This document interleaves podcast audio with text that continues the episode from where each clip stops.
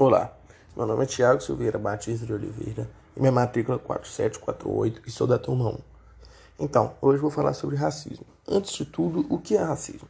A palavra racismo ela foi criada no século XX, sendo a mais antiga versão registrada a da revista francesa Revue Blanche, em 1902, um artigo assinado por Maibon como racismo. Em inglês, a palavra racismo desembarcou em 1936, empurrada pela necessidade de nomear as políticas que o nazismo aplicava então. Poucos antes disso, no século XIX, quando se deu o apogeu das teorias científicas que buscavam mapear uma série de explicações naturais para as diferenças entre os homens, falava-se em racialismo, termo supostamente neutro e não é racismo, que, que desde o início carregou conotações negativas. O racismo é uma forma de preconceito e de discriminação baseada num termo controverso que, sociologicamente, é revisto e do qual a genética também inicia uma revisão: a raça. No século XIX, compreendia-se que a cor da pele e a origem geográfica dos indivíduos promoviam uma diferenciação de raças. Misturando-se cultura e aspectos físicos, os primeiros antropólogos estabeleceram uma hierarquia de raças, o que, por vezes, reforçava a dominação de povos brancos europeus sobre populações de outras etnias não europeias. O racismo é um mal que afeta a vida de muitas pessoas e, como relação de entendimento ultrapassada e errada, deve ser superada. O racismo surge realmente nos séculos XVI e XVII, sobretudo no XVII. Os europeus praticavam a escravidão e, há alguns séculos, escravizavam pessoas na África e no Novo Mundo. A história do racismo no mundo ocidental é amplamente associada à escravidão como a forma primitiva do colonialismo. E é nesse contexto que algo chamado raça é criado, o que significa, essencialmente, que certos povos, definidos como não europeus, são dominados e governados por europeus. Já no Brasil, o racismo tem raiz na escravidão, que foi a anulação dos valores da cultura negra, feita pelos colonizadores com o objetivo de legitimar a dominação. Entre 1550 a 1850, foram deportados para o Brasil mais de 4 milhões de africanos. A força do racismo fez com que a escravidão dominasse a história do Brasil por mais de três séculos, sendo este o último país no mundo a abolir a escravidão, através da Lei nº 851 de Eusébio de Queiroz, com data de 4 de setembro de 1850.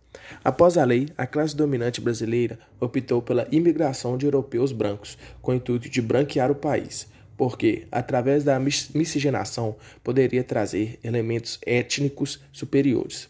Mesmo após a lei, a raça negra ficou condenada à exclusão e discriminação, pois a ideologia racista permaneceu, e assim pode-se concluir que foi a escravidão quem inicialmente construiu o Brasil. O preconceito racial ainda persiste na sociedade brasileira, embora muitas vezes camuflado. Os negros são hoje no Brasil o grupo étnico-racial mais pobre e com menor nível de escolaridade. Também são os que mais morrem assassinados e são as maiores vítimas de violência policial. Os seguidores de religiões afro-brasileiras são ainda vítimas de discriminação e taxados como praticantes de seitas demoníacas, tendo seus terreiros invadidos e depredados por fanáticos religiosos. Os movimentos sociais ainda alegam que a televisão brasileira também discrimina os negros, que, segundo eles, são argumentos, são subrepresentados na sua programação, sobretudo das telas novelas e em programas jornalísticos. Segundo a ONU, o racismo ainda é um problema estrutural no Brasil. A polarização da vida social brasileira nos últimos tempos trouxe à tona a manifestação do racismo em sua forma mais cruel. Até mesmo o esporte, que é constantemente palco de manifestações de combate ao preconceito racial e fábrica de ídolos de pele negra, tem visto o crescimento alarmante de casos de racismo. Somente em 2019, os casos de injúria racial no esporte brasileiro cresceram a ponto de atingir o maior índice em cinco anos. Estes dados são do futebol, mas sabemos que as atitudes acontecem em outras modalidades esportivas. Os atos vão desde ofensas verbais, como chamar outro de macaco, atitudes depreciativas, como atirar bananas para dentro do campo na direção de jogadores da raça negra, e até atos mais graves, como a depredação de bens pessoais em razão da cor da pele. E as atitudes racistas não ficam restritas às torcidas e às arquibancadas, como muitos podem pensar. e acontece também dentro de campo ou quadra, entre atletas, jogadores e companheiros de equipe. Ainda quem minimize o impacto de atitudes como essa dos gramados brasileiros. Recentemente, isso ficou bem claro na fala do consagrado técnico Vanderlei Luxemburgo, que alegou não concordar que provocações, como chamar outro de macaco para destabilizá-lo emocionalmente, deva ser considerado racismo. E completou dizendo que racismo puro seria apenas o que ocorreu no polêmico caso do assassinato de George Floyd por policiais americanos. Absurdo e talvez irônico que um país com uma das maiores populações negras do mundo, ficando atrás somente da Nigéria, e principalmente no campo dos esportes, onde o atleta negro se destaca de forma natural, atitudes como essas ainda aconteçam e sejam toleradas. Basta analisarmos a genética que comprova que pessoas da raça negra possuem um percentual maior de células musculares de contração rápida, aquelas responsáveis pela velocidade, potência e explosão muscular, para concluirmos que a raça que se considera tão superior por possuir a pele branca é, na verdade, bem inferior na maioria das modalidades esportivas. Além disso, um rápido levantamento dos maiores atletas do passado e da atualidade nos traz nomes como Muhammad Ali, Pelé, Michael Jordan, Usain Bolt e LeBron James, todos, coincidentemente ou não, pertencentes à raça considerada inferior por aqueles que se sentem no direito de praticar atos racistas.